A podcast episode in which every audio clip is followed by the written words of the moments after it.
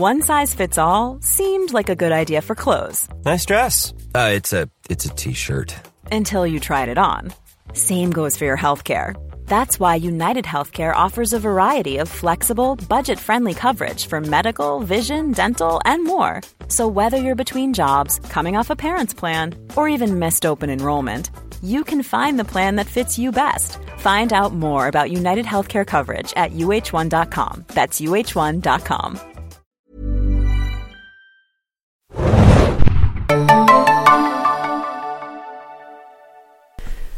Herzlich willkommen, liebe Serienjunkies, zu einer neuen Ausgabe des Serienjunkies Podcast. Mein Name ist Tanna und wir gehen heute wieder einmal in die Developer von Devs. Wir befinden uns in der sechsten Folge der Serie, ähm, kurz vor knapp. Insgesamt hat sie nur acht, also wir kommen dem Ende immer, immer, immer näher.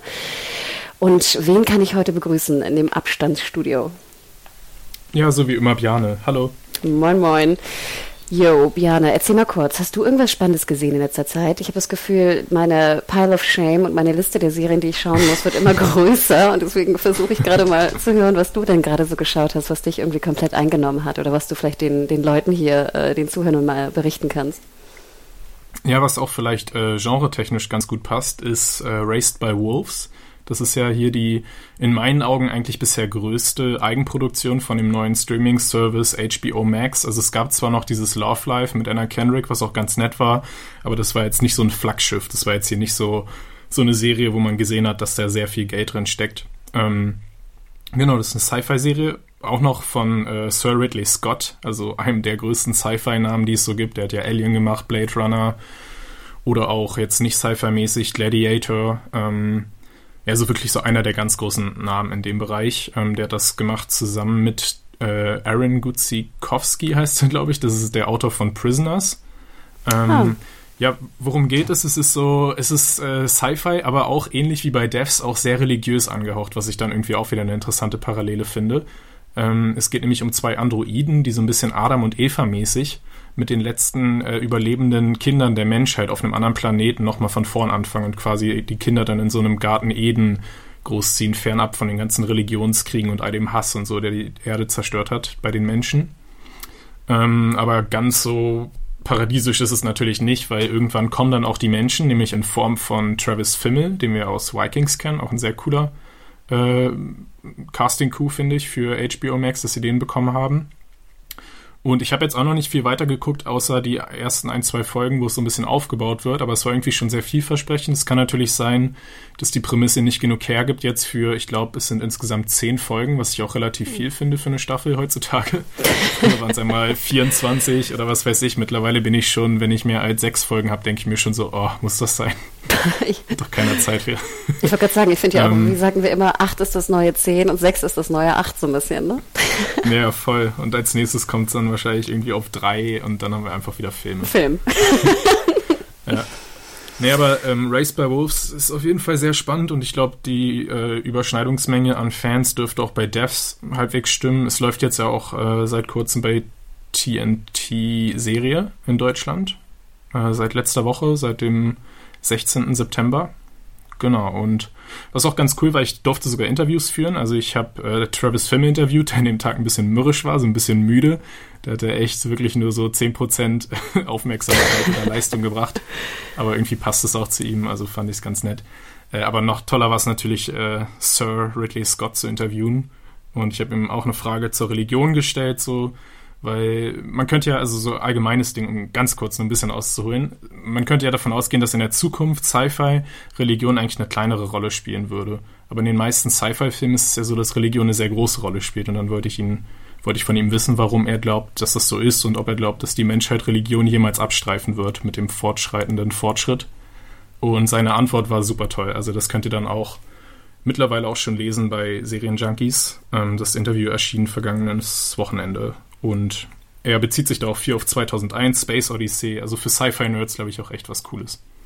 Wahnsinn, was für ein Tease, ne? Ähm, puh, also ich schaue, ich habe das Interview auch noch nicht gelesen. Ich war nur sehr, sehr neidisch, dass du wirklich hier, also Ridley Scott, oder Sir Ridley Scott und äh, Alex Garland hintereinander, das ist natürlich auch kaum, kaum zu toppen. Ähm, aber ja, genau, schaut da, hört da mal rein, äh, sorry, lest da mal rein und schaut da mal rein. Ähm, Wahnsinn. ja, ich finde. Du hast es noch nicht gesehen, Race by Wolves? Äh, leider noch nicht. Ich habe leider durch mhm. ähm, so, ich kann es ja auch mal ganz kurz pluggen, ähm, ich habe ja, bin ja bei so einer Sendung mittlerweile mit im Team. Ähm, vielleicht haben es ja einige gesehen auf dem Spartenkanal ARD One. Und zwar heißt die Sendung Seriös und es ist so ein Talkformat mit, mit vier äh, Serienpieps, die über ähm, jeweils vier Serien pro Folge reden. Und diese Serien müssen ja auch geschaut werden. Ähm, und deswegen habe ich jetzt immer auf meiner To-Do-Liste, einiges kenne ich natürlich schon, deswegen bin ich da auch immer recht dankbar. Aber natürlich ja. kommen da auch manchmal äh, andere Serien rein oder man will sie nochmal auffrischen, weil es schon ein bisschen her ist, dass man sie gesehen hat oder ähnliches. Und da das ja auch wirklich, also mit, es geht eine Stunde, Sarah Kuttner macht die Moderation, Robert Hoffmann und mhm. Emily Toomey sind auch mit dabei. Ich will, ich, ich muss ja irgendwie auch vorbereitet sein, ne? wenn ich da schon irgendwie Serien-Junkies vertrete in Bild und Ton. Und deswegen bin ich da momentan so ein bisschen okkupiert und gestresst, weil ich diese Serie Serie natürlich irgendwie wegballern muss. Ähm, und da bleibt leider nur wenig Platz für anderes. Aber Race by Wolves ist bei mir wirklich Primo 1, weil gerade mhm. natürlich Sci-Fi, wir müssen es ja auch sagen, du hast HBO Max genannt. Peacock hatte damals ja Brave New World, was jetzt auch in Deutschland gestartet, mhm. startet. Ich bin ja so happy, dass wir endlich mal so einen Sci-Fi-Boom haben. Das ist ja, und vor allem bei Race by Wolf, Wolves auch noch das Besondere, also Brave New World basiert ja offensichtlich auf einer Vorlage, die kennt ja auch jeder von Huxley, aber Race by Wolves ist ein ganz neues Konzept, also es hat jetzt keine, keine Vorlage. Das finde ich eigentlich auch mal ganz cool. Das ist ja auch mittlerweile sehr selten. Total, du hast absolut recht. Und ich glaube ja auch, dass Netflix dadurch, dass die ja sehr viele Sci-Fi auch gepusht haben, weil sie gemerkt haben, dass die Leute einfach auch Sci-Fi lieben und abrufen, dass dann auch endlich ja. mal die anderen Sender geschnallen, dass irgendwie Sci-Fi auch cool ist und sie da Content liefern. Und ich hoffe ja auch immer, dass wir Deutschen endlich auch mal diese, diese irgendwie grundlegende Abneigung gegen Sci-Fi mal ablegen. Das nervte mich ja schon seit mhm. Jahren, dass irgendwie Sci-Fi immer in so einer Schmuddel-Trash-Ecke äh, liegt, was natürlich überhaupt nicht stimmt und Crazy Town ist. Ja. Ja, von den Themen ist es oft ja auch viel, viel anspruchsvoller als jetzt einfach so ein Familiendrama oder sowas. Schon ein bisschen komisch, dass da der Ruf so hinterherhinkt. Ja, und gerade wenn du auch sagst Religiosität und äh, Sci-Fi, dann denken wir natürlich an Ursula Le Guin, ne? Oder hier selbst an ähm, Margaret Atwood, ne? Ich meine, Handmaid's Tale mhm. ist ja de facto auch Near Future Sci-Fi mit einem ganz, ganz starken religiösen Kontext natürlich. Ja. Ja, ich bin gerade auch echt in so einem kleinen Sci-Fi-Fieber. Da hatten wir ja auch bei Twitter, glaube ich, ein bisschen interagiert, ähm, weil jetzt die Game of Thrones-Macher ja auch ihre erste große Netflix-Serie haben mit der Trisolaris-Trilogie von Liu Qinqin, wahrscheinlich komplett falsch ausgesprochen, äh, von diesem chinesischen Bestseller-Autor. Äh, das ist auch ein unglaublich tolles Sci-Fi-Buch. Also ich habe jetzt das erste Buch zur Hälfte durch und also das ist auch nochmal, das erinnert mich auch sehr an Devs, weil es auch sich überhaupt nicht davor schämt, richtig tief in die Physik auch reinzugehen und dann teilweise über Seiten nur über äh, physikalische Phänomene äh, spricht, anstatt irgendwie ein bisschen Charakterarbeit zu äh, leisten. Also ich habe das Gefühl, dass sowohl Alex Garland als auch hier diesem, dem Autoren von der Trisolaris-Trilogie ähm, das Physikalische viel, viel wichtiger ist als die Figuren. Weiß nicht, hast du schon reingelesen? Noch nicht. Ich bin ja, ich glaube, ich habe es okay. bei Twitter auch genannt. Ne? Genau, ich, es, ist ja, auf ja, meiner, genau. es ist auf meiner To-Do-Liste, weil ich würde behaupten, ich habe wirklich als Teenager sehr viel gelesen und sehr viel Sci-Fi auch gelesen. Also wirklich äh, mhm. sehr, sehr viel, Gott sei Dank. Ich denke ja immer, Gott sei Dank habe ich viel als Teenie gelesen. ähm, jetzt keine Zeit mehr. Ja, so ein bisschen, ne? Ähm, aber das ist jetzt wirklich meine nächste To-Do-Liste. Ich habe mich ja Anfang des Jahres in Corona in, in alle Witcher-Bände geworfen und bin da ja auch durch. mhm. Und dachte, jetzt kann ich wieder in Sci-Fi gehen. Das ist natürlich, Witcher ist eher Fantasy, aber ich bin immer happy, ja, wenn ja. man, wenn man sich freut, auf was Neues zu lesen. Und ich habe ja auch von dir einfach nur gehört, wie geil es ist. Und ich war auch erstaunt, also bei Twitter, da haben so viele Leute geantwortet, dass sie es schon gelesen hatten. Und auch ja. so, wie kann man nur es noch nicht kennen und so. Und ich dachte so, oh, sorry. Scheint echt ein großes Ding zu sein. Ja, auch das Lieblingsbuch von Obama, Zuckerberg und ganz vielen. Also es hat echt auch einen relativ berühmten Fanclub. Also ich habe davor aber auch noch nicht allzu viel davon gehört gehabt. Das ging irgendwie an mir vorbei. Es, es gibt es übrigens auch interessanterweise bei Spotify. Also gratis bei Spotify, also im Prinzip gratis. Wenn man ein Spotify-Abo hat, kann man es dort auch hören. Habe ich dann leider erst später gemerkt, als ich schon gekauft hatte, weil es auch ein bisschen teurer ist. Äh, aber falls das eine Alternative ist, so in, in der Bahn ein bisschen reinhören, wäre das auch noch eine Möglichkeit. Ach, Wahnsinn, cooler Tipp. Okay, cool. Ich würde auch wetten, dass äh, diese Trilogie, ich glaube Three Bodies Problem oder System, wie heißt es nochmal auf Englisch? Genau, Three auf, äh, The Free Body Problem und auf Deutsch heißt der erste Band Die drei Sonnen. Das hat bestimmt auch Forrest gelesen, oder? Was denkst du? Ja, auf jeden Fall. Ich glaube, das ist wirklich so, so ein bisschen so die kleine Bibel für die ganzen äh, Silicon Valley Dudes, also so wie Mark Zuckerberg ja auch. Kann ich mir gut vorstellen. Na, Elon Musk, bestimmt haben die es alle gelesen. Denn wir legen los mit Devs. Vorab nochmal vielen Dank an die äh, Freunde von äh, Fox, die diesen Podcast wieder möglich gemacht haben. Und ihr könnt die aktuellen Folgen von Devs auf Abruf bei den bekannten Pay-TV- und Demand-Plattformen äh, immer schauen. Oder natürlich mittwochs linear um 21 Uhr die Folge gucken auf dem Fox-Channel. Vielen Dank dafür vorab.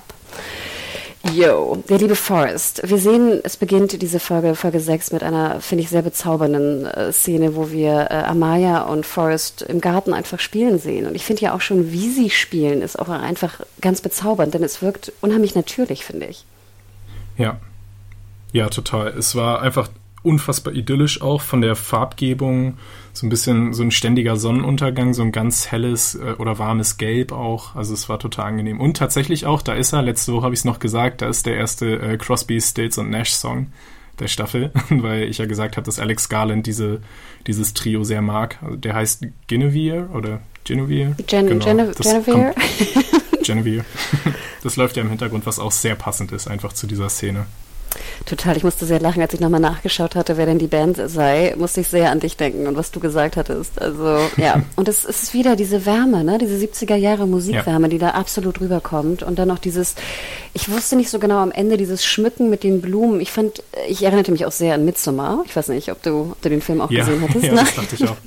Das Bild ist auch mein Twitter-Hintergrundbild. Also ich liebe das Bild mit den Blumen. Vielleicht mache ich jetzt Forest draus.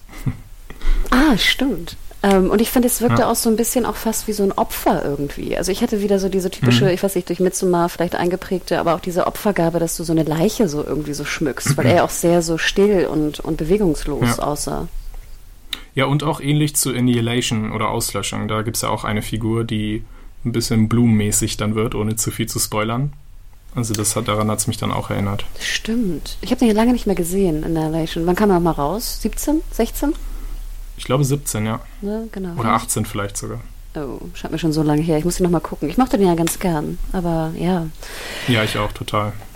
Und dann sehen wir ja auch sozusagen wieder den, den Schriftzug von Devs und ähm, einen Charakter, den wir länger schon nicht mehr gesehen haben, nämlich den äh, etwas älteren Entwickler Stuart, äh, wie er äh, in seine scheinbar Wohnung irgendwie geht. Und das ist einfach nur ein Wohnwagen irgendwie unter so, einem Highway, wo er so ein bisschen ja mit seinen, mit seinen Bierflaschen da irgendwie äh, in sein Zuhause geht. Also da war ich auch wieder gleich so, what the fuck, wo sind wir? Was, was warum? Weshalb? Ja, ja, äh, ich glaube, er fühlt sich so wohl. Also auch vom Kleidungsstil ähm, ist er jetzt ja niemand, der das so raushängen lässt. Die werden ja schon sehr viel Geld haben, wenn wir allein die Abfindungssumme von Linden gesehen haben, da 10 Millionen Dollar. Da wird dann auch das Grundgehalt, glaube ich, relativ gut sein. Aber anscheinend braucht Stuart nicht mehr als sein RV und ein bisschen Bier. Also finde ich, sagt auch viel über den Charakter aus. Aber das, äh, ja, gebe ich dir recht ähm, es sagt sehr viel über den Charakter aus, aber auch wieder diese, die Problematik, die wir ja auch sozusagen, ich glaube, in der ersten Folge oder zweiten Folge erwähnt hatten mit den Obdachlosen. Denn er hat ja auch einen Obdachlosen vor seinem RV sitzen, dem ah, ja. auch ein mhm. Bier anbietet. Und ich denke ja immer so, ich glaube, ich könnte das nicht. Und ich meine gar nicht, es gibt, es gibt so viel Leid und Elend auf der Welt, das ist natürlich schwierig. Aber mhm. wenn wirklich ein Obdachloser vor deiner Tür hockt und du irgendwie jetzt scheinbar, ich weiß nicht, eine Million jährlich verdienst oder so, ich glaube, das könnte ich mhm. nicht. Ja, weil er, ja, stimmt. Das ist, äh, dass er sich ja noch aussucht, genau da zu wohnen. Also einerseits für sein eigenes Wohl, dass er ständig quasi ein schlechtes Gewissen haben muss, außer er hat es einfach nicht, aber auch so ein bisschen als Provokation gegenüber den äh, Obdachlosen, die das ja dann auch jeden Tag sehen müssen. Also dass er da in, in hm. Also als Provokation würde ich es gar nicht sehen, aber ich denke doch immer so, hey, wenn da ein Dude vor deiner Tür sitzt, du verdienst eine Million im Jahr, dann kauf ihm doch einfach für, ich weiß nicht, was so ein RV kostet, ich glaube, die sind auch nicht billig, aber kauf, dann würde ich wirklich für 50.000 Dollar ihm auch ein RV dahinstellen. Statt dass du ja. jeden Tag ihn siehst und weißt du, du, jeden Tag gehst du raus aus deinem RV und siehst ihn und jeden Tag gehst du rein in dein RV und legst dich ins Bett und weißt, draußen liegt gerade einer drei Meter, weißt du, Luftlinie neben dir. Mhm. Ja, stimmt. Das ist schon, weiß, weiß ja auch nicht, warum Stuart äh, das aushält oder warum er das kann. Oder was der Grund ist, dass er da. Ich habe ja immer das Gefühl, dass ich glaube weiterhin, dass Garland halt diese Kritik auch an San Francisco halt weiterhin deutlich machen will. Ne? Diese krasse Schere zwischen Arm und Reich, dass da, wie gesagt, Millionäre mhm. neben drei Meter, also drei Meter Luftlinie neben Obdachlosen sitzen, die irgendwie drei Dollar besitzen. Ja. Und dass es einfach komplett ähm, pervers ist in der heutigen Zeit, wo wir irgendwie Quantumcomputer haben. Weißt du, wir haben Quantumcomputer und können in dieser Serie irgendwie die Zukunft und die, die, die Vergangenheit ähm, zeigen oder vorhersagen. Ja. Und dann hast du Obdachlose. Hm. Ja, es ist auch so ein bisschen die, diese, dasselbe Ding, warum manche auch die Mondlandung kritisch sehen, dass Amerika da Milliarden reingesteckt hat für dieses Prestigeprojekt oder für im, im Namen der Wissenschaft auf den Mond zu kommen. Oder eben auch aus nationalistischen Gründen, während das Land dann gleichzeitig ja auch noch äh, Rassentrennung hatte und auch unfassbar viel Armut. Menschen haben ja auch gehungert in den USA und trotzdem haben sie halt so viel Geld da reingesteckt. Ist eine Frage, wie man das abwägt dann. Fällt. Also ich glaube, dass das auch ein großes, also kann ich mir gut vorstellen, weil wie gesagt, ich glaube, jeder, der mal in San Francisco war, wird sich damit auch irgendwie auseinandersetzen müssen, weil das einfach so bildlich einfach jede Sekunde vor deinem Auge abläuft. Ne, der, der, mhm. der Millionär, der dann irgendwie einen Kaffee ähm, bei Starbucks bestellt und der Starbucks-Dude muss irgendwie drei Stunden pendeln, weil er sich keine Wohnung leisten kann. Also ich, ich weiß auch nicht, sorry, dass ich mich da immer so ein bisschen echauffiere, aber das ist, glaube ich, einfach, äh, es macht mich irgendwie auch ein bisschen crazy. Ja, aber verständlich. Wir haben dann ja auch einen, einen besonderen Gast, denn das fand ich ja auch ganz witzig. Da hast du jetzt einen Obdachlosen vor deiner Tür wohnen, der, die haben ja scheinbar irgendwie eine, eine, eine Verbindung. Er nimmt das Bier und sie grüßen sich. Und dann hat er mhm. aber nicht scheinbar mitbekommen, wie irgendwie so ein kleiner Dude da durchs Dachfenster geklettert ist. ja. Und allgemein auch so ein wiederholtes Motiv bei Devs, ne, dass die Leute einfach immer irgendwo einbrechen. Also das hat ja Lilly bei Jamie auch ständig gemacht. Vielleicht soll das das nochmal untermalen, als äh, Anton mal in den ersten Folgen gesagt hat, was, du glaubst immer noch, dass es ein Recht auf Privatsphäre gäbe? Wach auf, so. Dass also nicht mal die Figuren hier die Privatsphäre ihrer Freunde achten, sondern einfach einbrechen und dann da warten. Stimmt eigentlich. Ja, und alles scheint auch sehr ungesichert zu sein, ne? Oder heißt das auch im mhm. Umkehrschluss, wir müssen alle wirklich irgendwie Gitter vor den Fenstern haben, ne? Welt. Ja. ja, du hast recht. Stimmt, ganz viele Leute also klettern, genauso, ja. klettern in Fenster und aus Fenster raus. Wäre auch eine schöne Frage nächstes Mal mit Alex Garland. Was soll das mit den Fenstern? Hm, genau. Aber genau, wir sehen ähm, Linden also ja. dann da und ich fand es ja auch, ähm, so, ich fand es ja auch ganz schön, wie er dann ähm, scheinbar ja nicht so ganz loslassen kann und auch unter was für Mühe er jetzt, um nicht getrackt zu werden. Also er hat sich ein Flugticket besorgt nach LA und ist dann ja. hochgetrampt. What? Ne? Nach San Francisco, das ist ja schon, was, was fährt man? Das ist schon eine ganz schöne Tour. Ähm, ja. Und dann dachte ich auch so, krass, ja, okay, du wurdest nicht getrackt. Trotzdem haben sie halt einen Supercomputer, wo sie eigentlich jeden nachverfolgen könnten. Hm. Ja, das, das habe ich mich auch gefragt. Das müsste er ja auch wissen. Also er weiß ja, was Devs kann. Das heißt, es macht ja keinen Sinn, es macht ja keinen Unterschied, ob er jetzt sein Handy da lässt oder seine Kreditkarten nicht benutzt. Forrest und Katie können ja trotzdem sehen, wo er hingeht, egal wenn er keine Technik auch dabei hat. Das ist ein bisschen merkwürdig.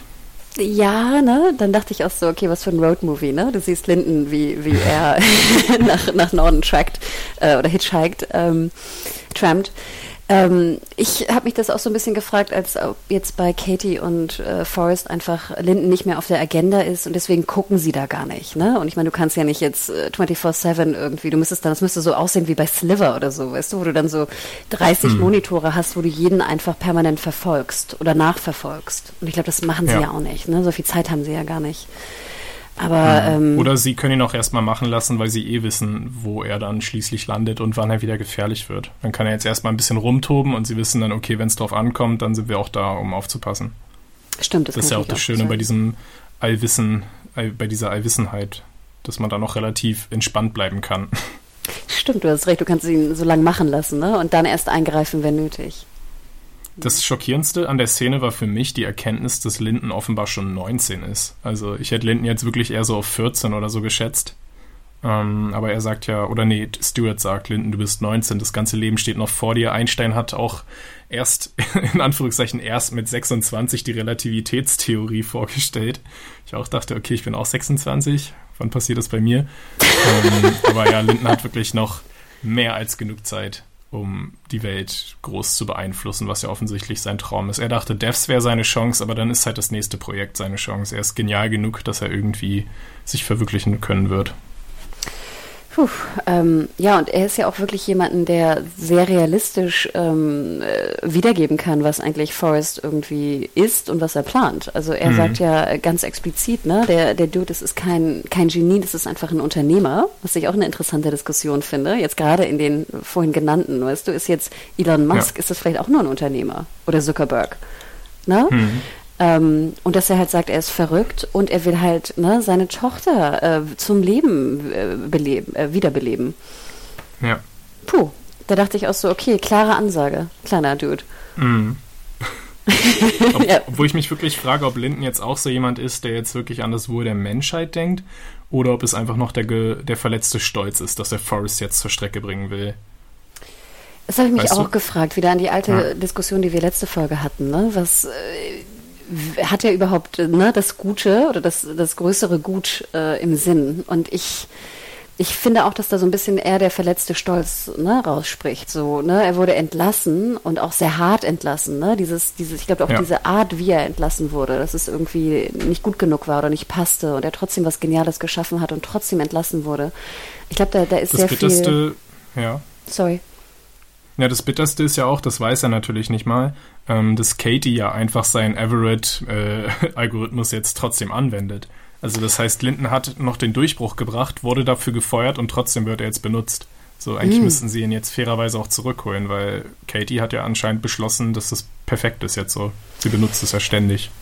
Ja, äh, Wahnsinn. Also ich, ich kann das eigentlich ganz gut verstehen, dass er noch so ein bisschen ne, grantig ist, was das angeht. Ob er jetzt wirklich äh, das Größere, Bessere im Sinn hat damit, mag ich auch zu bezweifeln.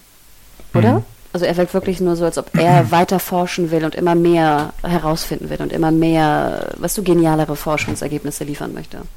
Ja, umso schöner finde ich dann einfach auch wie Stuart, also diese Beziehung der beiden, dass es dann wirklich so ein Opa-Enkel oder Vater-Sohn Dynamik-Ding ist, dass Stewart sich wirklich von Grund auf Sorgen um, um Linden macht. Also das zeigt, wir haben ja gerade noch gesagt, vielleicht ist er ein bisschen kaltherzig oder stumpf, was so Gefühle angeht, wenn er da kein Problem damit hat, zwischen Obdachlosen zu wohnen. Aber was Linden angeht, der liegt ihm wirklich am Herzen und er macht sich große Sorgen, dass ihm was passieren könnte, wenn er nicht loslässt.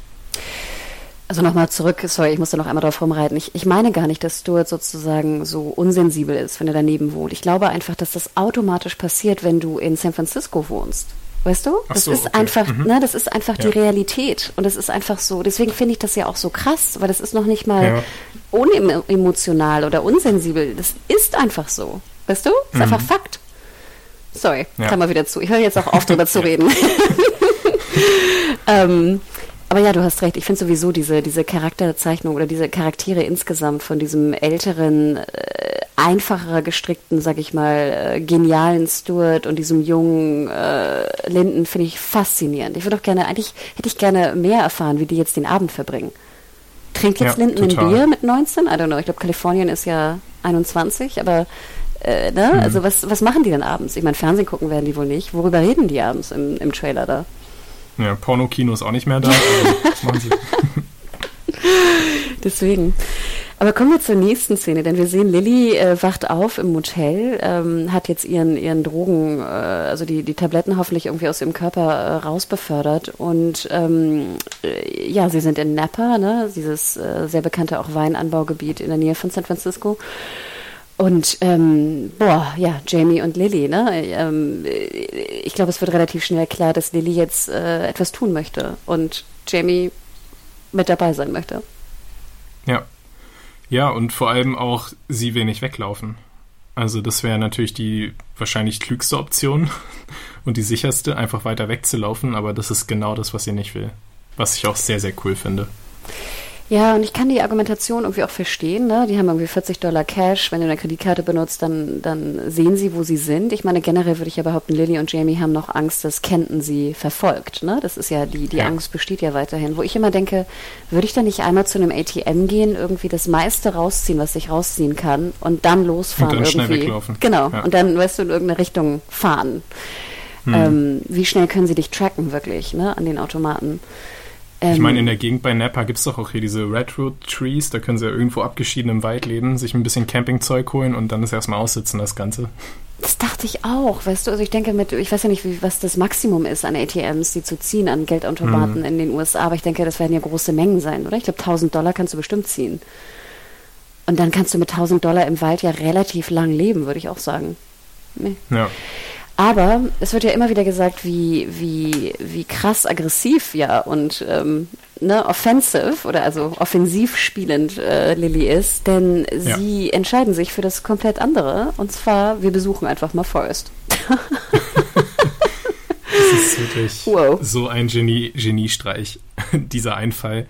Also da, da muss ich auch mal ganz allgemein sagen, ich habe sehr oft ein Problem mit Serien, wenn Konflikte, also vor allem ein Problem mit den Konflikten Serien, einfach so easy gelöst werden könnten, wenn die Figuren mal miteinander reden. Das habe ich ja letzte Woche schon einmal kurz angesprochen.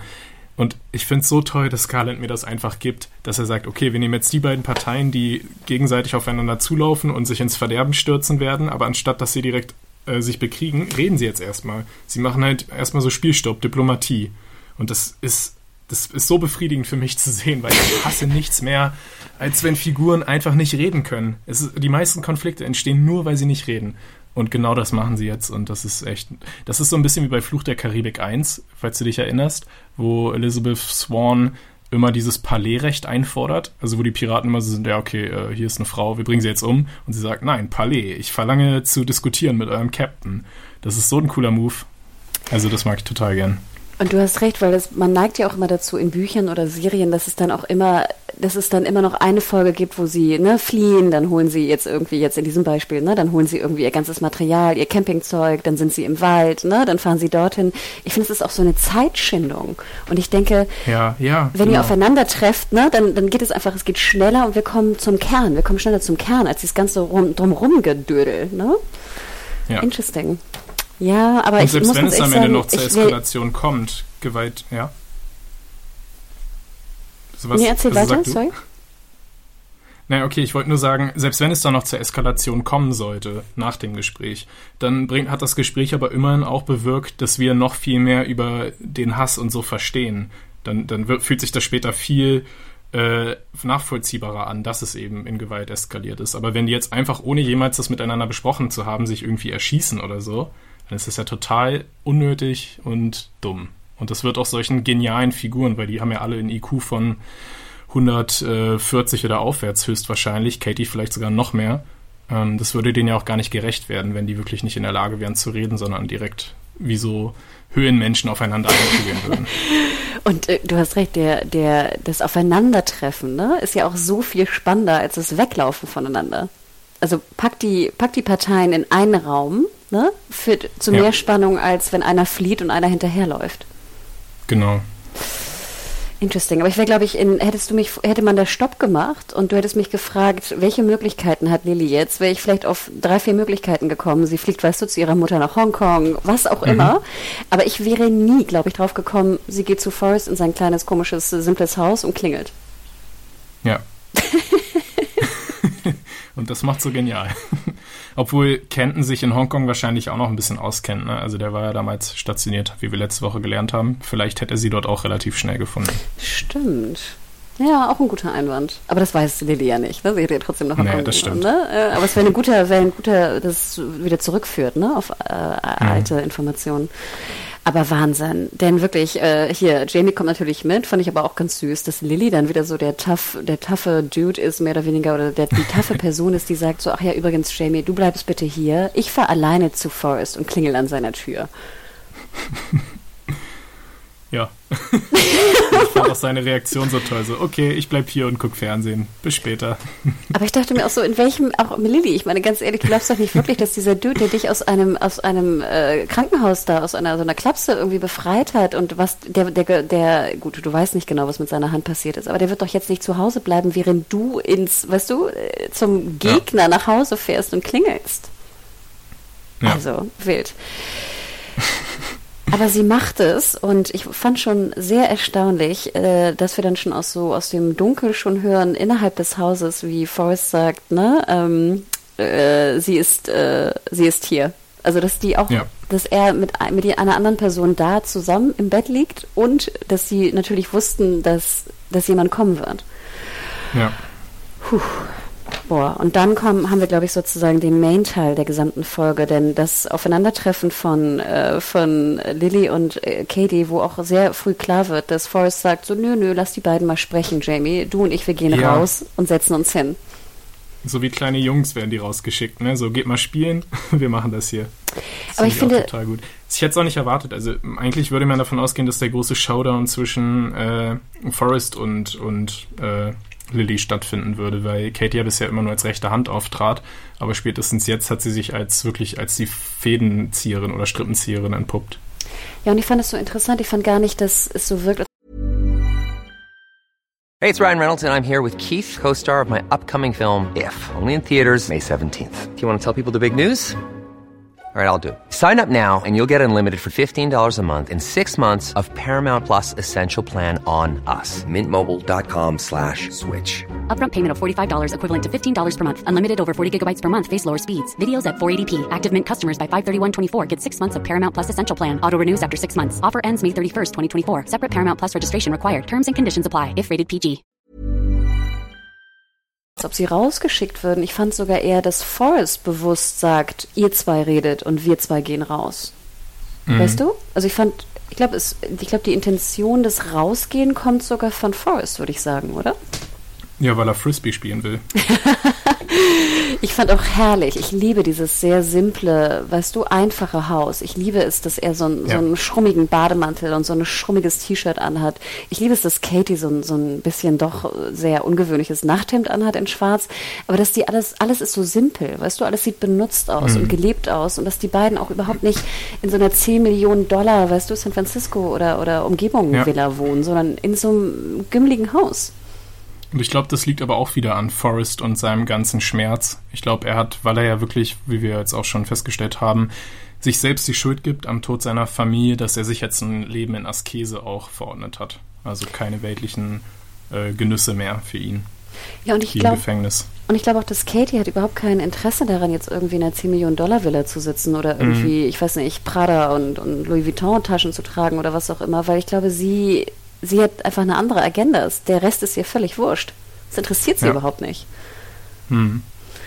Und das finde ich. Ist ja auch so ein Ding, was man, was man von Tech-Milliardären so ab und zu kennt. Ne? Also jetzt nicht von Jeff Bezos oder so, ähm, aber jetzt auch was den Stil zumindest angeht. Bill Gates, der tritt ja jetzt auch auf wie, also nicht wie irgendein Typ nebenan. Bei den Simpsons gibt es ja auch diesen schönen Witz, wo, wo Homer fragt, was, du bist so reich, deine Frisur sieht aus, als hätten Ratten dran genagt. Also das ist so ein bisschen ja, die scheinen vielleicht auch bewusst, ist glaube ich auch eine Art der Inszenierung, äh, sich bewusst nicht zu inszenieren.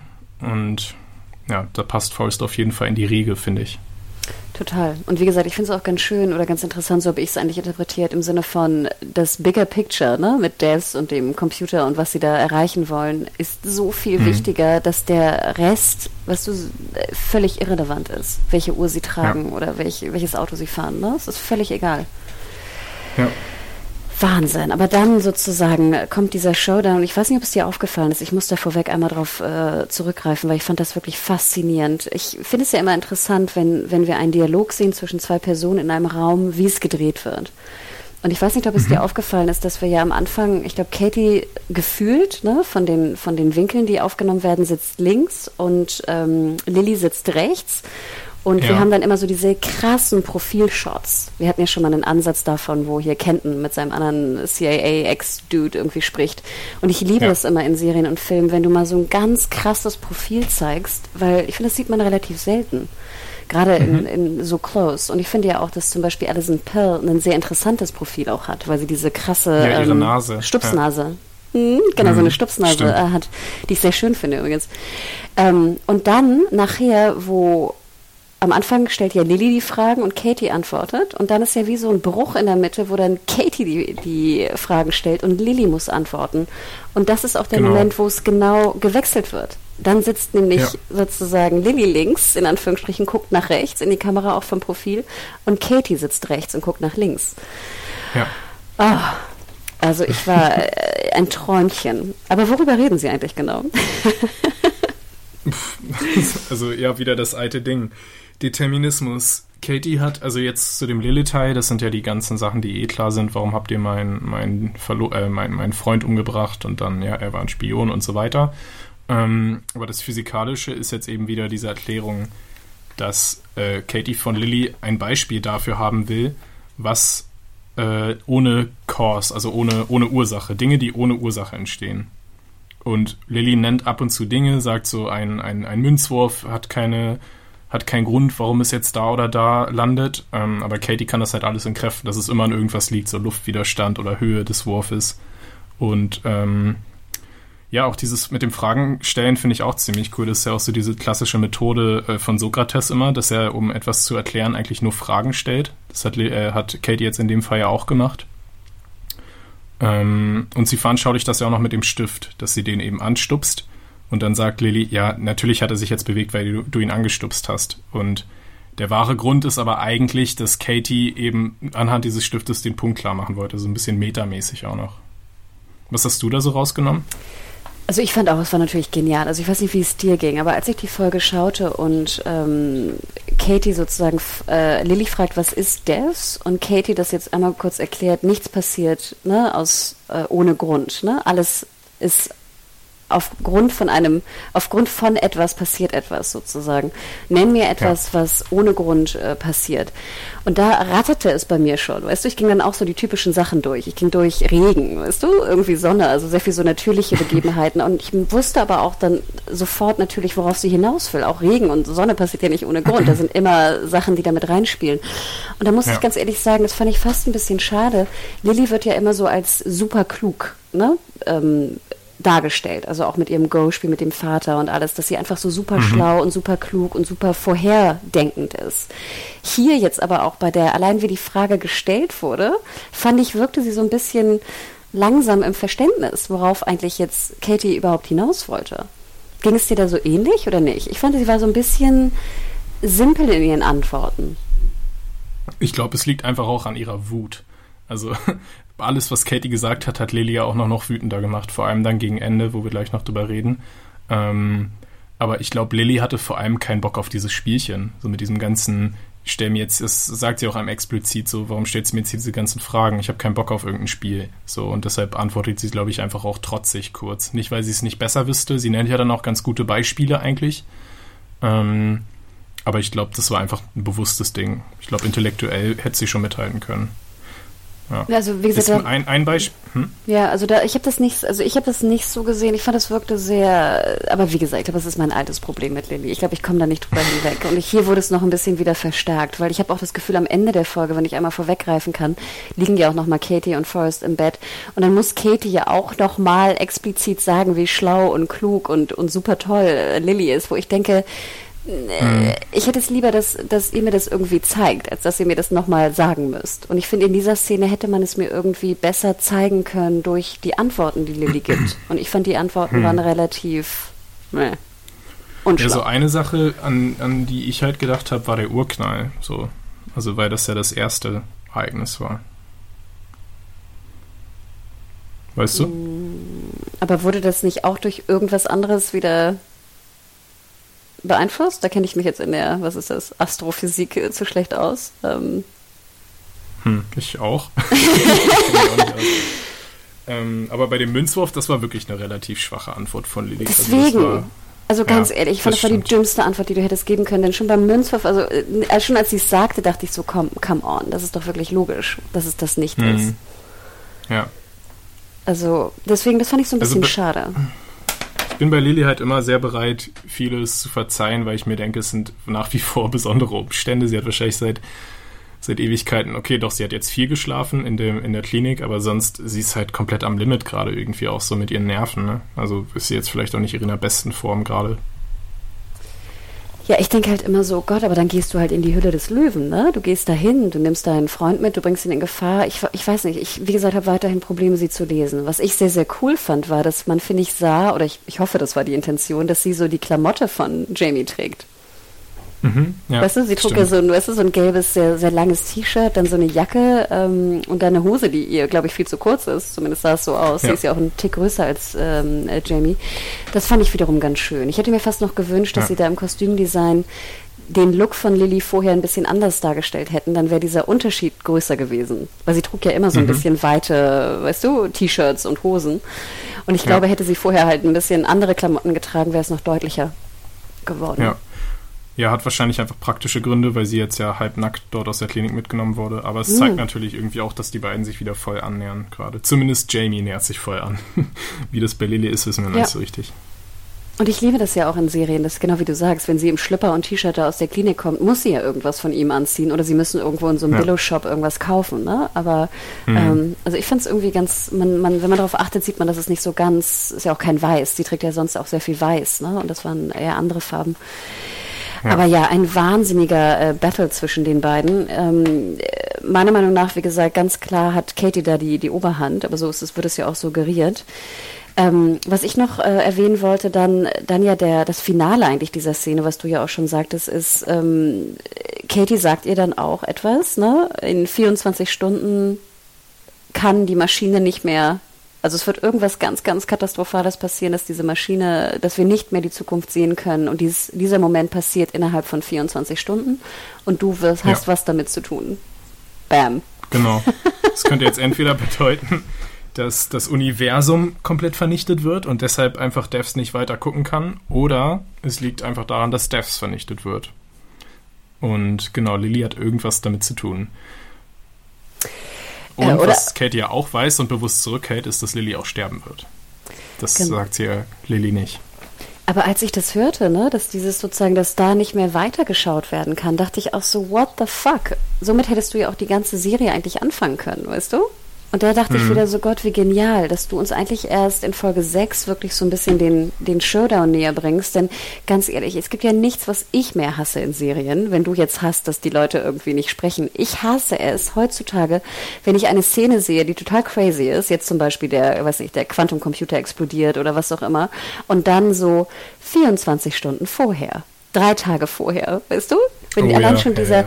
dieser Insert kommt. Ich denke immer so ganz ehrlich, Jungs, wir haben das schon 30.000 Mal gesehen. Könnt ihr euch Mhm. nicht was Neues einfallen lassen? Oder müsst, müsst ihr mir es wirklich mit Text auch noch zeigen, weißt du? Ja, Ah. das stimmt. Und das fand ich ziemlich genial. Das wäre eigentlich sozusagen das, was, was Katie und, und Forrest rumtreibt. Dass wir das jetzt erst erfahren. Drei Viertel vor Mhm. Ende. Ja. Habe ich auch überlegt, ob man das vorher schon hätte anbringen können. Vor allem verändert das jetzt ja auch viele unserer Vermutungen, was Forrest mit, ähm, mit Devs überhaupt vorhat. Weil wenn die Maschine sowieso quasi äh, lim limitiert ist in ihren Fähigkeiten, dann erübrigt sich auch die Frage, ob er nach seiner Mission dann irgendwie Devs der Menschheit zur Verfügung stellt, vielleicht den Klimawandel oder sowas stoppen kann oder irgendwelche Terroranschläge. Also Devs hat auf jeden Fall ein festes Ablaufdatum und das steht jetzt kurz bevor.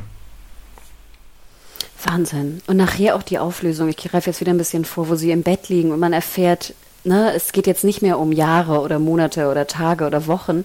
Da dachte ich mir auch so, Gott, stell mal vor, das ist, das beschäftigt dich seit Jahren. Weißt du? Ja. Du weißt das seit Jahren und Katie und Forrest denken seit Jahren darüber nach. Ja. Ja, und sie wissen ja, wie gesagt, auch nicht, was der Grund ist. Es könnte ja wirklich sein, dass die Welt untergeht. So. Das ist ja auch nicht auszuschließen. Und das würde dann wieder erklären, warum die beiden noch so ein bisschen lethargisch immer auftreten.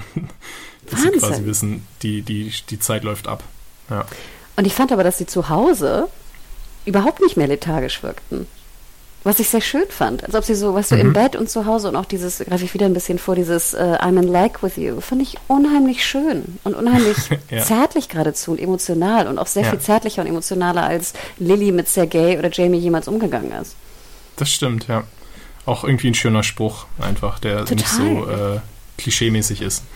Ja, ich, ich total, total süß. Ich habe auch mal geschaut, ich weiß Und dass nicht, sie auch nochmal, also, ja, Sorry? dass sie auch nochmal darauf hinweist, dass, dass sie aber weniger in Like with him ist, als, als er mit ihr. Ja, super geil. Fand ich Das ist auch auch einen so typisch Move. Katie. Ich fand auch geil, wie Lilly sie doch am Anfang sieht im Haus und meint so, oh, you're his girlfriend now. und äh, Katie doch auch so sagt, also ich würde es so jetzt nicht, äh, nicht so nennen. Er brauchte halt jemanden und ich wollte, dass es dann Ja. ich bin. What? Ja, und sie, das ist auch allgemein, äh, ist ja auch eine relativ große Nachricht, über die wir jetzt noch nicht so geredet haben. War diese Romanze für dich erwartbar? Hast du irgendwelche Anzeichen schon bemerkt? Äh, nein, also ich, äh, wie gesagt, beide für mich wirkten auch so kalt, als ob ich auch dachte, die, die sind so mit irgendwie mit ihrer Arbeit beschäftigt, dass die vielleicht auch gar nicht, gar nicht jemanden brauchen zu Hause. Hätte ich jetzt irgendwie fast gedacht. Und deswegen fand ich nämlich auch diese, diese Erklärung im Sinne von, er brauchte jemanden und ich Ja. wollte dann, dass dieser Mensch ich bin. Finde ich, macht für mich auch hundertprozentig Sinn, um das mal zu sagen, diese Denkweise ja. von Katie ne, äh, zu verdeutlichen. Ja. Und genau wie du sagst, dieses, äh, ja, ne, I'm in like with you too, aber weniger als du es bist. Ne? Also ich fand ja, mich es überrascht. Einfach nicht zu Katie passen, sich so, so, naja, ich habe irgendwie gar keine Chemie zwischen den beiden gespürt. Ähm, ich dachte auch, früher oder später geht's auch noch Katie an den Kragen, so wie Forrest drauf ist. Aber jetzt wissen wir, sie ist auf jeden Fall sicher. Sie gehört zu seinem engsten Kreis und er liebt sie ja auch. Ähm, ich ich frage mich halt nur, ob es so nötig war. Also ich glaube, ich hätte genauso gut damit leben können, wenn die beiden jetzt einfach wirklich nur Kollegen gewesen wären oder Geschäftspartner. Oder auch, es war, es ging ja auch los als so ein Mentorending so ein bisschen. Also ich ja immer ein bisschen komisch, wenn Mentoren und die äh, Gementorten, wenn das dann in eine Beziehung übergeht. Absolut. Ne? Am Anfang in der Universität, ne, da ist sie ja wahrscheinlich auch erst so Anfang 20 oder so, ne? Dann mhm. hat es mhm. immer so einen komischen Beigeschmack, ne? Äh, ich gebe dir recht. Ähm, ich habe auch noch mal geschaut, wie alt Alison Pill und ähm, Offerman eigentlich sind in Natura, weil ich finde, Offerman sieht schon relativ mhm. alt aus. Aber klar, ist jetzt ja auch, ja. was war das, der, der Zottelzusel oder was, was war er? Ja, der Oberzause, ich weiß nicht mehr der erste Teil des Wortes. Unternehmensoberzause oder Firmenoberzause. Weil ich habe nämlich geschaut, also Offerman ist 50 und Alison Pill mhm. ist 35. Also 15 Jahre. Unterschied. Mhm. Ähm, ja, also nicht, dass es jetzt irgendeine Rolle spielt, aber ich dachte mir auch, du hast natürlich recht, mit dieser Mentorenrolle hat es immer so einen, so einen komischen Beigeschmack. Aber irgendwie das hat mich irgendwie nicht gestört, komischerweise. Weil die beide mhm. auch irgendwie die, so, ja. so sind. Weißt du, ich glaube, die, die sind auch gut zusammen, mhm. glaube ich. Hm. Ja, sie haben es überzeugend rübergebracht, auf jeden Fall. Und wie du gesagt hast, auch ein bisschen eklatant, dass das überzeugender war als die Beziehungen von Lily, die eigentlich für die Geschichte viel, viel wichtiger sind jetzt, als dass Forrest und Katie eine Beziehung haben. Total. Irgendwie komisch, dass Alex Garland da sein Können vielleicht an falscher Stelle eingesetzt hat und bei der anderen Stelle dann gespart hat wie gesagt, ich, ich hoffe, dass es Intention war. Ich äh, würde es sonst, ich verstehe es sonst halt nicht. Ich verstehe es nicht. Mhm. Aber ja, hm, I don't know. Ähm, aber derweil, finde ich ja auch ganz witzig, sind ja Forrest und Jamie sozusagen draußen und äh, versuchen jetzt irgendwie Konversation zu machen. Auch fand ich sehr unangenehme Szene. Ne? Ich dachte auch so, Gott, worüber redet man jetzt? Ne? Und dann fand ich ja. ja, sehr interessant, dass wir also erfahren, dass hier Jamie so äh, Web Security natürlich irgendwie arbeitet. Und dann liebe ich dieses Zitat, ne? What are you, offense or defense? You look like mhm. defense. Ja. Was für eine Klatsche. Ja, aber es stimmt halt voll. Und das ist auch so toll, dass, dass Jamie einfach nicht in der Lage auch ist, jemanden so richtig böse oder auch jemanden jetzt nicht so richtig anzukanten, weil Forrest, der hat ja seiner geliebten Lily so viel Schlimmes angetan ähm, und trotzdem brown die dann ja relativ schnell dort ab und sind fast wie Freunde so ein bisschen. Es zeigt ja irgendwie das weiche Herz von Jamie auch nochmal. Zum einen das und es zeigt ja auch, sage ich mal, diese Manipulation von Forrest, ne? Dass er wirklich mhm. einfach auch super gut manipulieren kann. Er sagt ja auch dann explizit, ach, alles wird super fein. Alles wird, alles wird gut alles wird gut, Jamie. Weißt du? Aber, Aber ich, weiß, ich weiß gar nicht, mh, mm, er sagt noch kurz zu Ende. Ich habe ich hab immer das Gefühl, dass er, dass er fast, dass einem noch deutlich gemacht werden soll, wie, wie falsch er auch ist. Weil auch da in der Universität, in der, in der mhm. letzten äh, äh Folge, wo er bewusst Katie, weißt du, auf die Palme bringen möchte. Er ist ja, ja. sehr berechnend in allem, was er tut. Und ich glaube, er ist auch hier sehr berechnend mit Jamie. Auf eine Art schon, ja. Also so wie er die Leute kontrolliert, muss da natürlich Berechnung dahinter stecken. Aber ich finde, genauso doll strahlt er aus, dass ihm alles einfach total egal ist. Dass er einfach so mit sich selbst beschäftigt ist, dass er überhaupt gar keine Aufmerksamkeit für andere Dinge aufbringen kann. Er stellt ja auch, äh, glaube ich, Jamie die Frage, ob er äh, auch für ihn arbeitet. So, Also das ist, der spricht ja dafür, dass er überhaupt nicht aufpasst bei allem, dass ihn wirklich nur das mit seiner Tochter interessiert und der Rest ist komplett egal.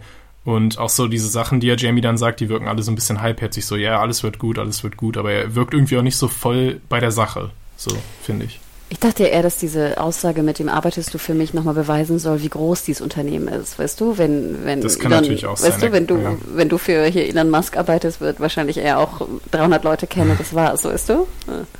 Ja, er kann nicht jeden kennen, aber mhm. dafür, dass äh, Kenton oder dass, dass Jamie und Lily so eine große Bedrohung gerade für sein Lebenswerk darstellen, finde ich, könnte er sich auch ein bisschen schlau machen.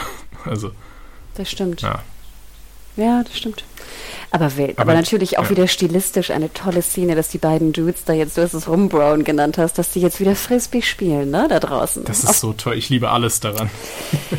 Echt? Also ich war auch, erstmal dachte ich so, Gott, wie schön. Ich habe auch jahrelang, glaube ich, kein Frisbee mehr gespielt. Ich hatte richtig Lust auf einmal es zu spielen. Ähm, und ich dachte Ja. mir auch so, es passt einfach so perfekt. Und dann immer diese, Ja. diese zwischen, dieser Schnitt zwischen krasser Konfrontation, hier Katie Lilly, und dann die beiden Bros, die draußen einfach nur Frisbee spielen, was ich auch irgendwie verstehen konnte. Wenn du da draußen rumwartest, würde ich auch lieber Frisbee spielen, als irgendwie auf Ja, dem Stuhl sitzen. Es, es zerstört auch die Spannung so ein bisschen. Genius. Genius.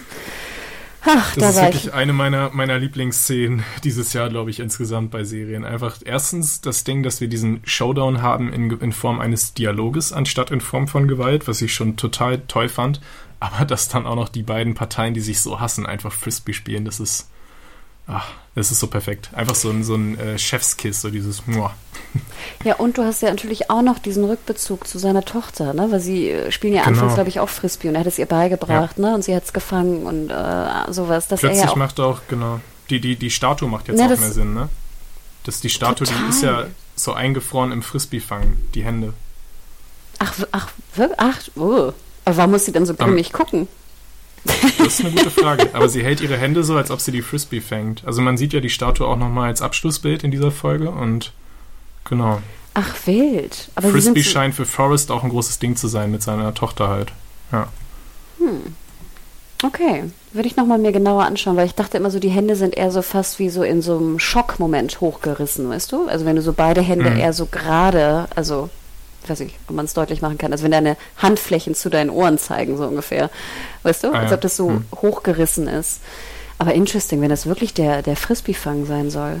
Ah, ah. Dann hat Forrest quasi Wild. Jamie auch ein bisschen äh, infan, also quasi, er hat sich so ein bisschen auch zum Vater von Jamie gemacht. Er sagt ja dann am Ende auch zu, zu Katie, oh, dieser Jamie, das ist echt ein toller Typ, der ist so lieb. Also so, er hat, glaube ich, ein bisschen vielleicht auch Gefa äh, Vatergefühle in Jamie reinprojiziert. Wenn er Genau. dann auch noch mit ihm Frisbee spielt, ist ja schon eine Auszeichnung für Jamie. Oder eine große Ehre. Total. Ne, so ein bisschen wie bemuttern, bevätern, ne? So ein bisschen. Mhm. Und er sagt ja auch so, ach, das ist ja wie so ein kleiner Puppy Dog fast, ne? Er macht alles, was Lilly Ja. macht, so ungefähr. Also ich finde, es ist so Ja. eine komische Mischung aus äh, Be Bemutterung, also slash Bevaterung und so ein Mix auch ein bisschen im Sinne von, äh, auch ein bisschen Abneigung sehe ich da irgendwie auch drin, komischerweise. Vielleicht mag er einerseits Jamies Schwäche, aber verachtet sie auch so. Also, dass er eben weiß, er, der ist total harmlos. Das ist ja irgendwie nett, aber gleichzeitig langweilt er ihn auch, weil er eben so harmlos und weich ist. Ja, und das finde ich irgendwie fast ein bisschen schade. Aber ja, es, es kommt fast so rüber, ne? Weil man, ich wünschte mir auch manchmal, dass Jamie so ein bisschen mehr, äh, ich weiß nicht, so ein bisschen mehr Kontra gibt irgendwie. Ein bisschen. Auch mit Ich Lilly. wünsche mir einfach, dass Jamie da rauskommt, ohne seine, seine Einstellung zu verlieren. Ich finde, die sollten ihn alle nicht kaputt machen. Moralisch. Nee, und ich will ja auch, dass er diese, diese Einstellung behält, aber ich finde, man kann ja trotzdem auch mal, zum Beispiel, ich weiß ja gar nicht, wir haben ja nie wirklich erfahren, warum Lilly sich von ihm getrennt hat, oder? Nee, nicht wirklich. Sie, nee. Also, Sie war ne? einfach gelangweilt, glaube ich. Oder, ja. Hatte einen neuen Job, neues Projekt, meinte er, und auf einmal war die Liebe einfach weg bei ihr. Es war, sie hat ihn ja auch nicht für, für, für Sergei äh, verlassen. Das hat sich ja nicht überschnitten, was man ja auch hätte annehmen können, dass sie halt Sergei kennengelernt hat und der war dann neu und aufregend. Äh, sondern sie hat einfach mit Jamie Schluss gemacht und dann wen Neues kennengelernt. Genau. Und deswegen denke ich ja auch immer, bevor ich jetzt wieder, äh, gut, ich meine, er liebt sie noch, da, dafür kann er nichts, aber ich denke ja auch, bevor ich wieder was mit ihr anfange, würde ich ja auch gerne mal klären wollen, wenn du immer sagst, wir müssen sprechen. Mhm. Warum hat sie sich überhaupt getrennt von dir?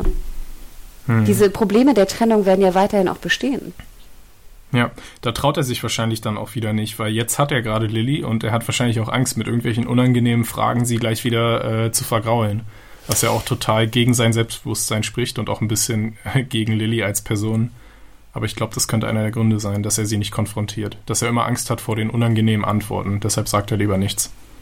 Ja, und ich finde es halt auch ein bisschen, klar, ich meine, dann sagt ja auch Lilly so, hier, komm in mein Bett, ne? Ähm, ich, ich weiß nicht, das war so eine Szene, wo ich auch dachte, ach nein, bitte nicht. Weißt du, ich will nicht, dass, dass ihr miteinander schlaft. Ich will nicht, dass ihr wieder zusammenkommt. Hier, die Trennungsgründe sind nicht aufgeklärt. Ich weiß nicht, ob Lilly das jetzt irgendwie aus Mitleid tut oder aus Dankbarkeit, weil er sie gerettet hat.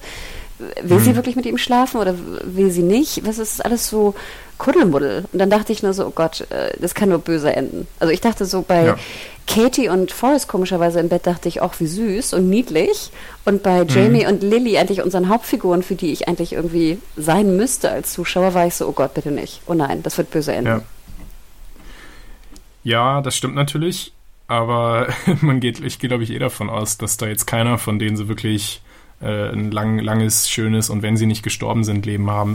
Deshalb habe ich mich spontan nur darüber gefreut. Wir wissen, Lily ist in wenigen Stunden tot. Sie wird am nächsten Abend sterben. Äh, Jamie, wer weiß, was mit dem passiert. Also sollen die da nochmal eine letzte Nacht zusammen haben. Das ist so ein, weiß ich nicht, ein schöner letzter Abend als Abschied. Okay. Man muss jetzt nicht so langfristig planen. Okay, so kann ich es äh, annehmen. Ähm, dann glaube ich, wären wir eigentlich fast äh, durch mit der mit der Folge. Ich guck mal gerade. Ich habe auch alles schon genannt. Ähm, wir haben auch alles mhm. schon besprochen, was ich hier für Fragen hatte. Das eine ich Ding war noch mit Katie, ähm, dass sie sich als Anwältin von Forrest sieht, als Verteidigerin in seiner eigenen Schuldfrage. Er bereitet ja quasi seinen Gerichtsprozess vor, weißt du? Und ähm, die Frage, ob Devs jetzt wirklich 100% so funktioniert oder nicht, hängt ja davon ab, ob Determinismus physikalisch Realität ist oder nicht. Und wenn Determinismus Realität ist, dann weiß Forrest, es gibt nichts, was er hätte anders machen können und seine Tochter wäre so oder so gestorben und er ist nicht schuld. Und Katie hat sich eben, hat das erkannt, dass es ihm bei Devs eigentlich nur darum geht. Also es ging jetzt auch gar nicht das mit diesem Ganzen die Tochter wiederbeleben. Das war jetzt auch eher eine Theorie von Linden. Das hat Forrest jetzt auch gar nicht erwähnt. Ähm, und Katie hat sich deshalb einfach in diese Rolle der Anwältin geschrieben. Sie will als Chefentwicklerin von Devs beweisen, dass der Determinismus existiert, damit Forrest endlich Ruhe hat. Und ja, und dass, und dass sie ja auch, wie wir wissen äh, aus der Universitätsfolge, dass sie ja auch endlich beweisen kann, dass sie recht hat. Also auch in der realen Welt. Ne? Wir erinnern uns das ja auch die, für sie auch, ne? genau. Die Professorin ja. hat ja gesagt, weißt du, aber äh, toll, dass du sagst, die Mathematik äh, begründet das oder ähm, die, die, die Zahlen und Fakten begründen das, aber die, die reale Welt begründet es nicht. Und ich glaube ja. auch, dass Katie eigentlich fast eher so einen akademischen Sie hat ja nichts, eigentlich hat sie ja kein persönliches Interesse daran. Sie hat ein rein akademisches Interesse daran, dass ihre Theorie, dass die endlich mal begründet wird. So habe ich es interpretiert. Genau. Ja, und aber weil sie Forrest ja auch wohlgesonnen ein, gegenüber eingestellt ist, glaube ich, ist das für sie genauso wichtig, dass er dadurch dann eben auch die Erlösung findet. Mhm. Obwohl, das weiß ich gar nicht so genau. Also jetzt nach dieser Szene, wo sie so doch sehr, sehr intim miteinander waren, im wahrsten Sinne des Wortes, also emotional intim, würde ich sagen, ja. ja. aber ich kann mir auch gut mhm. vorstellen, mhm. dass Katie eigentlich auch, auch, es sie auch ein bisschen wurscht ist. Ja, wahrscheinlich ist sie sich selbst auf jeden Fall näher, als mhm. sie Forrest nah ist. Das glaube ich auch. No, I'm in like Und, with you. Ja, genau. little, little less. I'm in like with you ist ja eh schon eine Relativierung von I love you äh, mm. dann noch doppelt relativiert. ja, super, super cool. Mm. Ähm, eine Sache finde ich auch noch interessant, äh, jetzt nur noch mal ganz kurz zum Abschluss als äh, Vorausschau auch auf die nächste Folge. Also wir gehen ja davon gerade aus und Forrest und Katie tun das auch, dass Lily für Devs gefährlich wird, dass Lily durch ihren Tod oder wie auch immer Devs zerstören wird. Aber wir haben ja andererseits auch noch Linden in den Startlöchern, um Devs zu zerstören. Ich glaube, diese Szene am Anfang und überhaupt die Rückkehr von Linden, um jetzt nochmal Rache an Forrest und so zu nehmen, wird Garland ja auch nicht ganz unbewusst eingestreut haben. Also glaube ich, sollten wir Linden in den letzten Folgen auch noch nicht ganz abschreiben. Der steht ja auch noch auf dem, auf dem Schachbrett. Absolut. Nee, du hast recht. Und natürlich bin ich auch gespannt, was Linden da eigentlich tut. Ich habe mich auch gefragt, ob man vielleicht sogar, weil Linden ja auch mit den kurzen Haaren, ob man vielleicht statt äh, Lillys mhm. Tod vielleicht eigentlich eher Lindens Tod gesehen hat, weil die sehen sich ja schon, ja. also jetzt von, jetzt durch die, durch das Pornokino gesehen, ne, einfach ein bisschen ähnlich, sag ich mal, vom, vom genau. Look oder vom Körperbau. Ähm, aber ich denke auch, du hast absolut recht. Ich würde mich auch freuen, wenn es da irgendwie noch zu einem Showdown kommt mit, mit Linden und Co. Ja. ja, gerade weil wir Lilly bisher so langweilig fanden, vielleicht ist sie am Ende ja gar nicht die große Auserwählte, sondern ist es dann eben Linden und sie war die ganze Zeit nur ein Ablenkungsmanöver von Garland. Das wäre auch durchaus eine Option, die ich ziemlich spannend fände. Ja. Stimmt. Ja, also Gut. ich bin auch, ich äh, bin sehr gespannt, wohin das geht. Wir haben noch zwei Folgen. Ich kann, kann mir gar nicht vorstellen, dass in zwei Folgen äh, Devs vorbei ist, aber ja, es ist so, ne? Es ist, es ist einfach so, wird sich auch nicht ändern. Ja.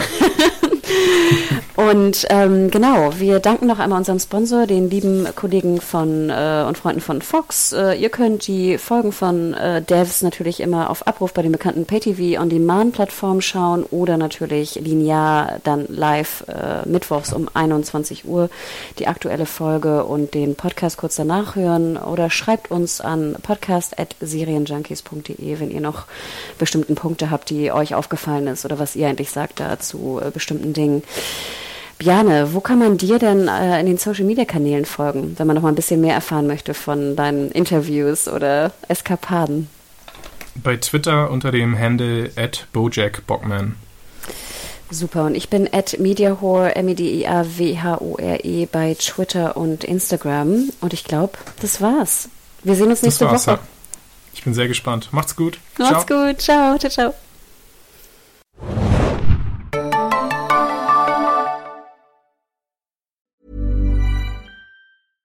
Ever catch yourself eating the same flavorless dinner three days in a row? Dreaming of something better? Well, HelloFresh is your guilt-free dream come true, baby. It's me, Kiki Palmer. Let's wake up those taste buds with hot, juicy pecan-crusted chicken or garlic butter shrimp scampi. Mm. Hello Fresh. Stop dreaming of all the delicious possibilities and dig in at HelloFresh.com. Let's get this dinner party started.